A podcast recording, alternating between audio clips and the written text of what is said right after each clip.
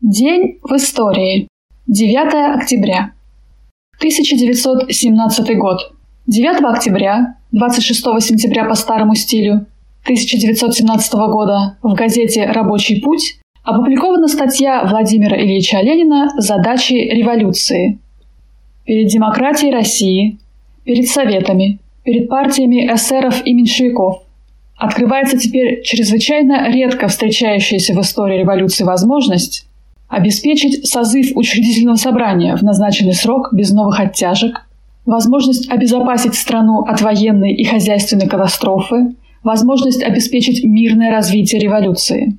Если Советы возьмут теперь в руки всецело и исключительно государственную власть для проведения изложенной выше программы, то Советам обеспечена не только поддержка девяти десятых населения России, рабочего класса и громаднейшего большинства крестьянства.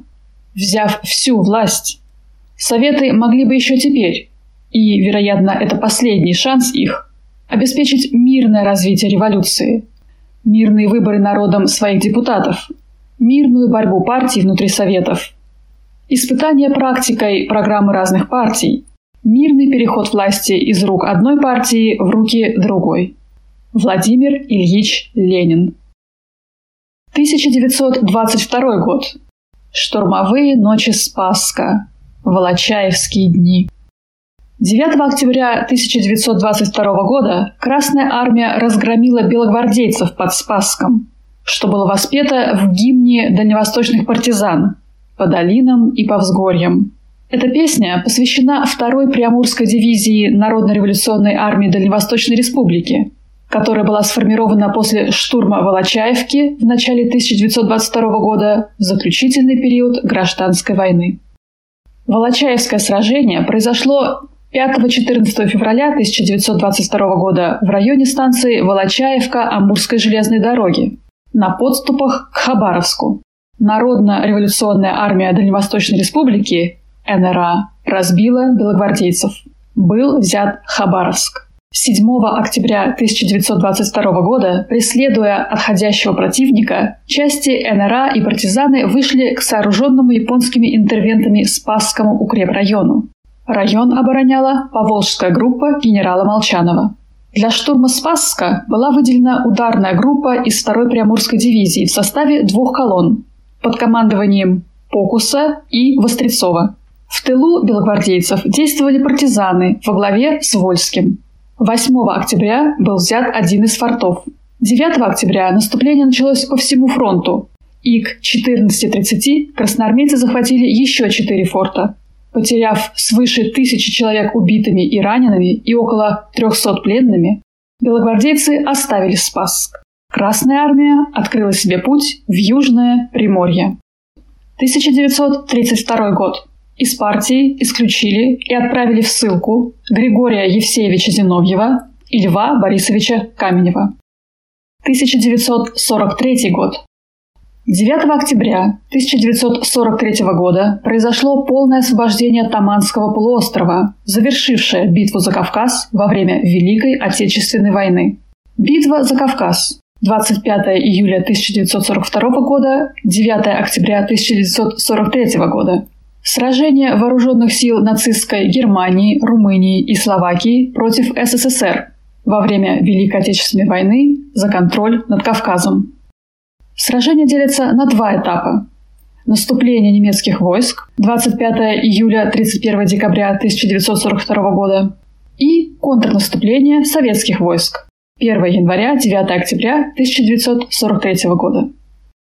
Осенью 1942 года немецкие войска заняли большую часть Кубани и Северного Кавказа. Однако после поражения под Сталинградом были вынуждены отступить под напором наших войск и из-за угрозы окружения.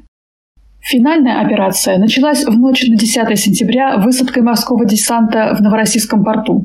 Части 18-й армии перешли в наступление восточнее и южнее города. В ночь на 11 сентября был высажен второй эшелон десанта. В этот же день перешли в наступление войска 9-й армии, наносившие удар на Темрюк. А 14 сентября – войска 56-й армии, действовавшие на центральном участке фронта. 15 сентября в Новороссийске соединились восточная и западная группировки 18-й армии. и на следующий день город был полностью освобожден. К 9 октября 56-я армия овладела всей северной частью полуострова и вышла к Керченскому проливу. На этом полностью завершились бои на Кавказе.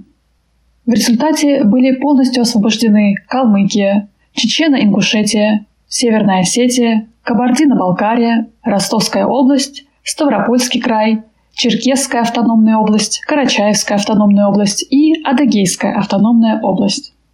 Под контроль советского правительства были возвращены нефтяные промыслы Майкопа, а также важнейшие сельскохозяйственные районы страны. После возвращения советской власти на Кавказ по обвинению в массовом коллаборационизме и с целью ликвидации еще действовавших в тылу антисоветских отрядов были полностью депортированы в Сибирь и Среднюю Азию следующие народы. Чеченцы, ингуши, карачаевцы, балкарцы, калмыки. Автономии этих народов были ликвидированы. Победа в битве за Кавказ упрочила южный фланг Советско-Германского фронта. В ней было достигнуто тесное взаимодействие сухопутных войск с авиацией, флотом и партизанами.